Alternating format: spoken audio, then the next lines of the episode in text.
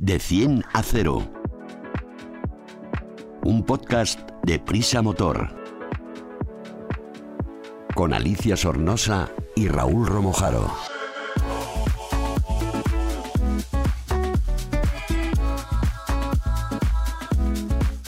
De 100 a 0 es el primer podcast de Prisa Motor, la plataforma transversal dedicada a la automoción del país, AS, 5 días, SER y Huffington Post. El podcast Cero Emisiones. Súbete con nosotros.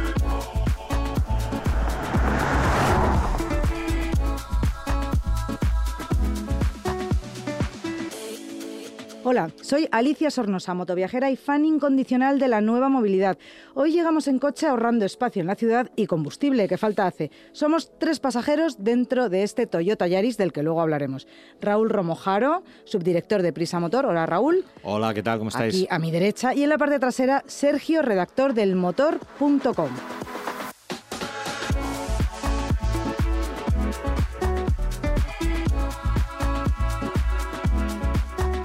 Hola Raúl. Sabes, me estaba acordando del primer coche que empecé a conducir, que era un Seat Panda 45, que tenía cuatro velocidades. Qué lejos ha quedado eso de las cuatro velocidades, ¿verdad? Ahora los coches disponen de, cajas de, de, más de seis velocidades y sobre todo antes que solo ocurría en Estados Unidos y que nos, no nos gustaba nada a los españoles, que eran los vehículos con el cambio automático. ¿Te acuerdas que era como, pero de verdad, qué horror, un cambio automático, ¿cómo vas con eso? Era bastante rudo esos cambios, pero han pegado un gran cambio hasta llegar a nuestros días. Ahora es casi lo normal en los vehículos, ¿no? Sí, cada vez son más los, los, usuarios, los automovilistas que se decantan por un cambio automático porque tiene muchas ventajas y además nos tenemos que ir acostumbrando que en esta nueva movilidad de la que tanto hablamos aquí, cuando los coches sean electrificados y sobre todo los 100% eléctricos, cada vez más vamos a tener cambios automáticos, con lo cual el tema de la transmisión más manual irá pasando poquito a poco a la historia. Que ya los embragues nos tenemos que olvidar de, de ese pedal. Exactamente. Al final un, un, un coche automático realmente tampoco tienes que renunciar de de forma absoluta, si quieres sí, pero a manejar la palanca. De lo que te olvidas es el embrague, que yo personalmente tampoco le encuentro mucho encanto a tener que, pisar un pedal, porque los cambios automáticos modernos, aparte de ir muy bien, muy sincronizados, como tú bien dices, los hay hasta de, con 10 velocidades, eh, puedes tener algún tipo de accionamiento manual eh, con la palanca o con levas en el volante, de manera que tú si quieres elegirlo así, puedes utilizarlo. Y si no, si te encuentras ese día eh, comodón, pues nada, dejas que el coche actúe y te olvidas de esto. Vamos a hablar un poco de las posiciones de esa palanca que muchas veces nos metemos en un coche automático y vemos ahí una R, una D, una N, y no, la 1, la 2, la 3 y es como, ay Dios mío, ¿para qué sirven todas estas letritas y posiciones de la palanca? Sí, suelen tener generalmente, generalmente cuatro, ¿eh? por, como es regla común. Eh, la, de, la primera sería la P de, de parking, es sencillo uh -huh. de recordar que es, como su nombre indica, para tener el, el coche en estacionamiento. Pero parado. que aunque tengas el coche, lo has aparcado y le dejes la P, si no la dejas tampoco pasa nada, ¿no? En un vehículo automático. Sería mejor dejarla porque si lo dejas en la N, que sería la otra posibilidad, eh, y de hecho, perdona, porque me estoy dando cuenta ahora que no, que esto que te estoy diciendo no tiene mucho sentido, porque realmente eh, la mayoría de ellos, si no la dejas en la P, te impide sacar la llave. Bien. Entonces uh -huh. no podría sacar la llave, no, no es cierto. Porque la otra sería la N, que sería el neutral, que sería uh -huh. el punto muerto, pero no conviene dejarla aquí, porque el coche puede ser que se desplace que se si está en una cuesta, pero como digo, no, no es así como estábamos comentando, sino que hay que, hay que dejarlo en la P. Avanzamos, nos ponemos en marcha. La D, de drive en inglés, ¿eh? que eh, algunos dicen que es delante, ¿no? Bueno, bueno podría, puede valer para pa adelante. Para adelante, efectivamente podría servir y es para avanzar. Y luego tenemos la, la R, de, de reverse, de marcha atrás, uh -huh. eh, que es para, como, su, como estamos comentando, pues para, para maniobrar y poder poner eh, la, la, marcha atrás. En algunos casos eh, hay otra, otra posición que es la S de Sport, que es cuando el, el, el coche tiene un, una posibilidad de cambio que es un poquito más deportiva, cambia las relaciones de, de, las marchas y hace que acelere con más brío y que tenga unas respuestas más contundentes. Esto no está en todas, pero es que es también bastante común. Una de las cosas que, que siempre pasa cuando alguien coge por primera vez un vehículo automático o que puede pasar es que vaya a embragar y meta un frenazo. Además, suelen tener el pedal del freno más grande, uh -huh. meta un frenazo que si no vas con el cinturón te puedes dejar ahí el hociquito. Yo tengo un truco. A ver, cuéntamelo, que seguro que, que, es bueno. Que eso además me lo decía siempre mi padre. Cuando vayas a conducir un coche automático, si no estás acostumbrado, siéntate encima de tu pie izquierdo.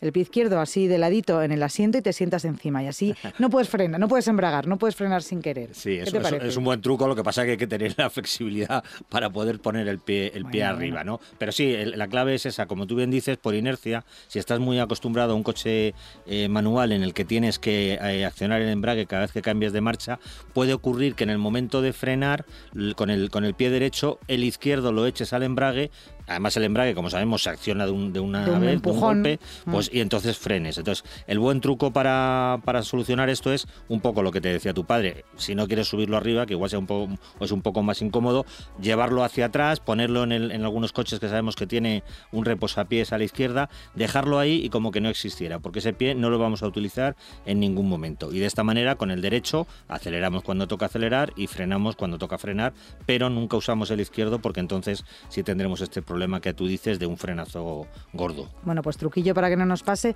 Y luego, otra cosa de, la conducción de los vehículos automáticos, es verdad que, por ejemplo, cuando pegas un acelerón, reduce y puedes llegar a controlar las marchas y el motor solo a toques de gas. Sí, así es. Como decíamos antes, pensar en un automático no es eh, creer que siempre el coche va, a hacerlo así.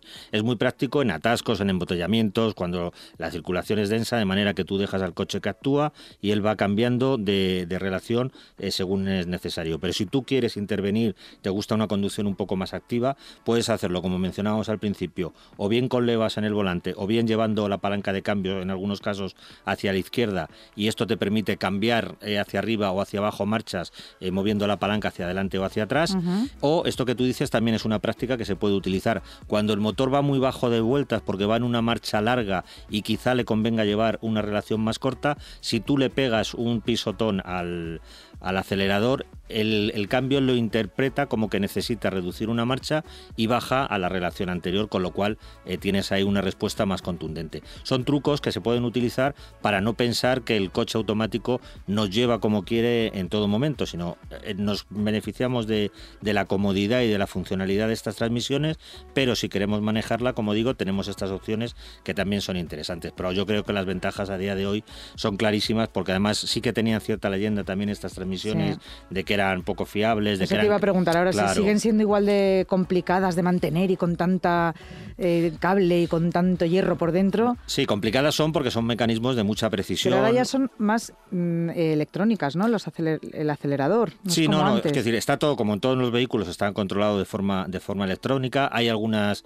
algunas cajas de cambio que tienen dos, dos embragues de manera que tienen preparada la marcha siguiente que vas a que vas a meter eh, antes de que lo hagas con lo cual las transiciones entre marcha y marcha eh, son, son mucho más rápidas, eh, pero ahora mismo la fiabilidad de una caja de cambios yo diría que es casi superior a la de un, cambio convencional, básicamente porque no hay la intervención humana. Eh, con el embrague ya sabíamos que podías hacer patinar el embrague, que podías no sincronizar bien el movimiento del embrague con la palanca, con lo cual rascaba la marcha, en fin, hay una intervención humana que siempre somos un poquito más torpes que las máquinas. Ahora mismo no es así, tienen un mantenimiento como cualquier componente mecánico pero que realizándolo pueden durar muchísimo, muchísimos kilómetros y eso sí, en caso de avería, pues son mucho más caras ¿no? de, reparar y sobre todo si hay que sustituir una caja de cambios eh, automática, pues es más costoso. Pero vamos, en teoría esto no tiene que ocurrir o, son casos absolutamente excepcionales. Pues fenomenal. Para la ciudad la verdad es que todos los vehículos deberían ser mm. automáticos y sobre todo los de los taxistas, la gente que se dedica a llevar pasajeros de un lado a otro porque conducirían mucho más relajados y, más tranquilo. Eh, tenemos aquí a Sergio a mi lado que hoy... Eh, eh, aparte de traernos siempre temas muy curiosos, hoy le quiero poner en un aprieto, a ver si lo consigo. Vamos a ver, vamos a ver, yo creo que seguro que sí. De 100 a 0. Coches, tecnología, conectividad, movilidad, eficiencia y mucho más.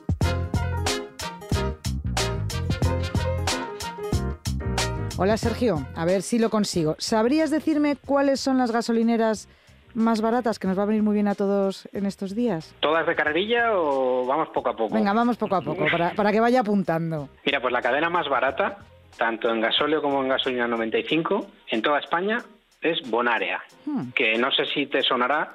Yo sinceramente no la conocía. Es habitual de las estaciones de servicio de Cataluña, en supermercados como en, como en la carretera y esa es la más barata de toda España. Yo la conozco porque hay una tienda, hay unas tiendas por aquí que tienen el mismo nombre y creo que son de los mismos, que venden productos catalanes, claro. Así que sí.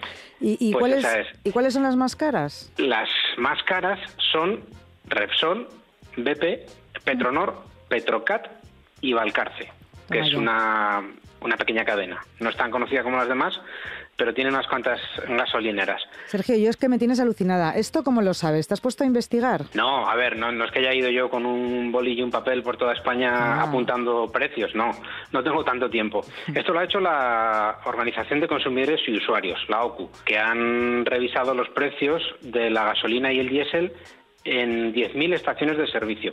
Estos datos son de marzo. Mm. Depende de cuándo nos esté oyendo la gente, estarán un poco más atrasados, un poco menos, pero más o menos eh, como referencia sirven perfectamente. Y entonces, ¿cuáles son los impuestos que lleva la gasolina para que sean o más baratas o más caras? ¿Dónde está la diferencia o el fallo? ¿Por qué? No, esto no. Los precios no dependen tanto de los impuestos porque los impuestos son exactamente igual para, para todas las estaciones o las cadenas. Los impuestos que son bastantes, porque representan entre un 48 y un 52% del precio de los combustibles. Mm, la mitad del, precio son tributos. Eh, la diferencia depende del, precio que quiera poner, que quiera establecer la, la, cadena, del margen de beneficio que quiera tener, de los aditivos que le ponga a la gasolina, etcétera. Pero el, precio de los impuestos no depende. Ah, bueno, pues que yo pensaba que, eso dependía de lo que marcaba el gobierno, pero bueno, está claro que una gran parte sí, pero luego, mm, por otro lado, no, eso ya depende de cada marca de, gasolina. Sergio, mm, ¿se me queda algo en el tintero sobre este tema de las gasolinas y de las más baratas, las más caras? ¿Alguna cosita más? Sí, porque eh, nos falta saber cuáles son las más las más baratas, aparte de Bonaria. Ah, vale, pues porque es verdad, dímelas, dímelas. No es la única. Eh, según detecta la, ha detectado la OCU, eh, otras cadenas baratas son Plenoil, Geme Oil, Camsa Express, que, Express, perdona, que digo más X de las debidas, que es la, filial de bajo coste de, CAMSA, y luego también Petroprix, que tiene unos precios similares a las anteriores, aunque solo en, en diésel. En gasolina es un pelín más cara. Pero todas estas gasolineras estaban un poco escondidas porque yo no sé, no creo que no me las he encontrado nunca. Eh, no, no son tan habituales. Lo que, lo que ocurre es que las gasolineras más, más económicas suelen ser las de bajo coste y es verdad que aunque son pequeñas y medianas empresas con más de una estación de servicio, no están tan extendidas como las de las grandes petroleras que están presentes en, en toda España. Algunas de las más conocidas tienen hasta 3.000 estaciones de servicio, entonces las encuentras casi sin querer. Estas otras son menos habituales o más pequeñas y en muchos casos están no tanto en la carretera, sino en, en zonas urbanas y a lo mejor eh, están en una parte del país y no en otra y no nos tropezamos con ellas tan habitualmente. Sergio, muchísimas gracias por esta información. Estoy segura que si nos ponemos a leer en la web del motor.com mm, también tenéis algunas apps donde poder encontrar todas estas gasolineras escondidas, entre comillas, ¿cierto? Si buscan en nuestra web encontrarán eh, esta información, seguro. Las pues gasolineras más baratas y más caras las tenemos localizadas. Pues ya lo sabéis, elmotor.com y ahí podéis sacar el listado de, dependiendo por dónde vayáis a veranear, mm, las que os pillan mejor. Muchas gracias, Sergio. A ti, Alicia. Adiós. De 100 a 0.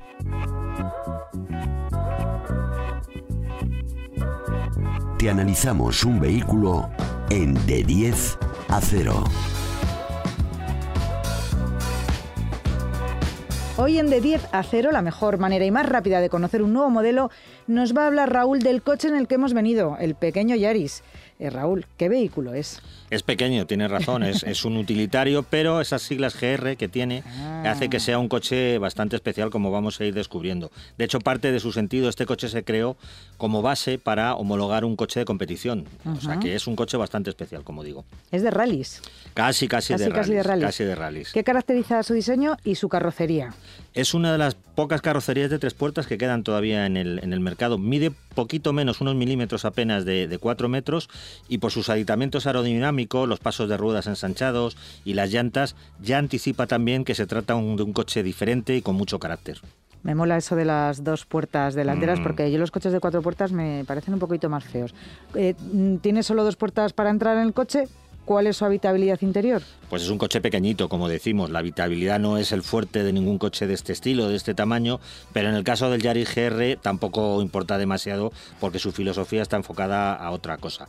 Eh, los asientos delanteros son envolventes, de tipo baquet, de competición, y las plazas traseras son justitas. El maletero, pues lo mismo, tiene solo 175 litros de capacidad, pero insisto, en este coche todo esto es algo absolutamente accesorio. Que lo que nos mola es conducirlo. ¿Cuál es el equipamiento más destacado? Los acabados del Yaris son un poco del estilo japonés, ¿no? que son bastante funcionales, correctos, pero tampoco con, grandes alardes. En el equipamiento tampoco sobresale, ni siquiera en la conectividad, porque como decimos otra vez de nuevo, en este coche lo importante son otras cosas que son las que vamos a empezar a descubrir ahora mismo y todo esto queda quizá en un segundo plano. No es que el coche esté mal acabado, ni el equipamiento sea tampoco muy justo, pero no es de lo más destacable del vehículo. Ya, ya me imagino por dónde vas, qué motor lleva. Aquí, aquí empieza lo bueno, efectivamente. Es un motor de gasolina de 1600, tiene solo tres cilindros, pero con turbo. Y su potencia, ¿eh? esto es lo interesante, es de nada menos que 261 caballos. Ostras, ese coche vuela. Claro, para un cochecito tan pequeño, la verdad es que mucho rendimiento. Además, tiene tracción total, que es otra característica muy definitoria, un cambio de seis marchas eh, y considerando que pesa poco más de 1.350 kilos, es fácil adivinar que las prestaciones del vehículo son realmente espectaculares. Vamos, divertido para meterte a hacer tandas en un circuito. Totalmente. De hecho, existe una versión, aparte de, la, de esta básica, que es la que hemos conducido nosotros, la que hemos tenido de pruebas de, eh, Toyota, hay un, pack especial que está adaptado para estas tandas y para utilización en circuitos. Uy, qué divertido. ¿Cuáles son sus prestaciones y consumos? Que ya me imagino que todo a lo bestia. Sí, la marca dice que es capaz de alcanzar 230 kilómetros la verdad es que corre muchísimo, pero más allá de esto, lo destacable, como, como hemos comentado, es, es que acelera de 0 a 100 en 5,5 segundos y que en todo momento tiene unas respuestas fulgurantes. Los consumos, aunque es un motor pequeño, son altos porque es un coche que va funciona a, regímenes elevados, eh, que generalmente se le va se le va exigiendo se le va exigiendo mucho y entonces, bueno, nosotros hemos obtenido de, de promedio unos 8 litros a los 100 kilómetros en una mm. utilización, digamos, moderada, pero desde luego si quieres exprimir lo mejor del vehículo, puedes superar los 10 sin ningún problema. Bueno, pero si estamos en un circuito haciendo tandas, dando vueltas, no nos importa gastar gasolina y claro. Eh, da lo mismo. ¿Cuál es el comportamiento? Cuéntame cómo te has sentido en, el Yaris GR. Sí, es un, es un coche muy divertido. A mí, yo cuando lo conducía, me parecía que era lo más parecido que hay ahora mismo, eh, sobre todo accesible en precio en coche, a una moto, ¿no? Porque tienes un poco esas sensaciones, esa, esa reactividad que puedes tener con una, con una moto. Es un coche que transmite muchas sensaciones, que te permite ir realmente rápido en, trazados revirados, pero con mucho control del, vehículo. La tracción total te ayuda muchísimo a esto. Las suspensiones son firmes, la dirección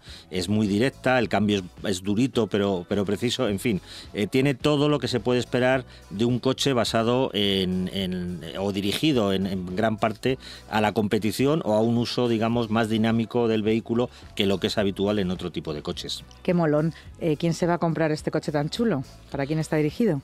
Pues eh, se trata de un coche, evidentemente, para los amantes de la conducción deportiva. Eh, no es realmente cómodo, ni práctico, ni polivalente, eh, pero para usarlo en carreteras reviradas, para disfrutar de él un fin de semana, para salir a tomar el aperitivo, incluso como mencionábamos, para un circuito, pues es realmente un coche ideal. Yo creo que es un coche quizá como coche único pues tenga algunos condicionantes que habría que valorar, pero como segundo coche eh, yo creo que es un juguete que, a cualquier amante de la conducción le encantaría tener. Y antes de hablar de sus rivales, dime cuál es el precio. Al turrón, como siempre. sí, bueno, es un, para, tratarse de un utilitario eh, tiene un precio alto, pero hay que considerar todo lo que hemos mencionado hasta ahora, que es eh, tiene unas características que le hacen realmente distintivo. ¿no? cuesta 34.500 euros caprichín. Sí, es un caprichín, es dinero, evidentemente, no vamos a, negar que para un coche de este estilo eh, pues es, mucha pasta, pero realmente yo creo que lo vale porque mecánicamente la ingeniería que aporta es, es realmente espectacular eh, y bueno, tanto es así que, de hecho es bastante difícil conseguir uno porque están, están muy codiciados, la gente los está comprando y para Toyota ha sido un éxito, no sé si inesperado, pero desde luego cada vez quedan menos coches de este estilo y está claro que aunque sea una tipología con muchas limitaciones, todavía hay clientes que lo buscan. Ay, ¿quién quiere tener un coche en el garaje que no lo tenga nadie más y que encima mm. corra? Que, que, dentro de poco vamos a ir todos mm, a la misma velocidad. Si no nos da para comprar este Yaris o no nos termina de convencer, ¿qué otros rivales tiene? qué otros coches de ese estilo podemos adquirir? Pues yo realmente no he estado mirando y no he encontrado un competidor que digamos claramente es directo de este, de este Yaris. Eh, no hay en el mercado otro coche de este tamaño con tanta potencia y tanta deportividad. Por ejemplo, alguno de los clásicos GTI, como podría ser un Volkswagen Polo, por, por decir una referencia que es bastante, bastante clara, eh, no tiene el mismo enfoque, no es tan radical ni tan, tan deportivo y su potencia es de 200 caballos, con lo cual tiene 60 menos que, en un coche de este tamaño, en cualquier coche, pero en un coche de este tamaño eh, es una diferencia sustancial. Con lo cual es un rara avis ahora mismo en el mercado y por eso yo creo que aunque se fabrican poquitas unidades, creo que Toyota tiene un tope para este coche de, capacidad de producción de unas 25.000 para todo el mundo, que es una cifra elevada, pero considerando que es un, coche global, pues depende de las que lleguen a cada país, tampoco es tan, tan general. Eh, y entonces es, como digo, una, una pieza para gente que, valore todas estas cualidades y no va a ser fácil encontrar otro coche de este estilo. Pues nada, suerte los que lo tengan ya en el garaje. Raúl, muchas gracias. ¿Nos vamos de vuelta en este Yaris? Venga, vámonos, que ya verás cómo lo pasamos bien. Pero me pido conducir, ¿eh? Ahora me dejas el volante. Vale, vale, pero con cuidadín. Con cuidadín. Amigos, hasta la semana que viene no os perdáis el próximo de 100 a 0 que llega cargadito de novedades.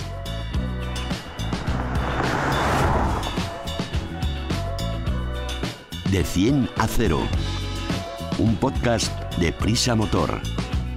Con Alicia Sornosa y Raúl Romojaro.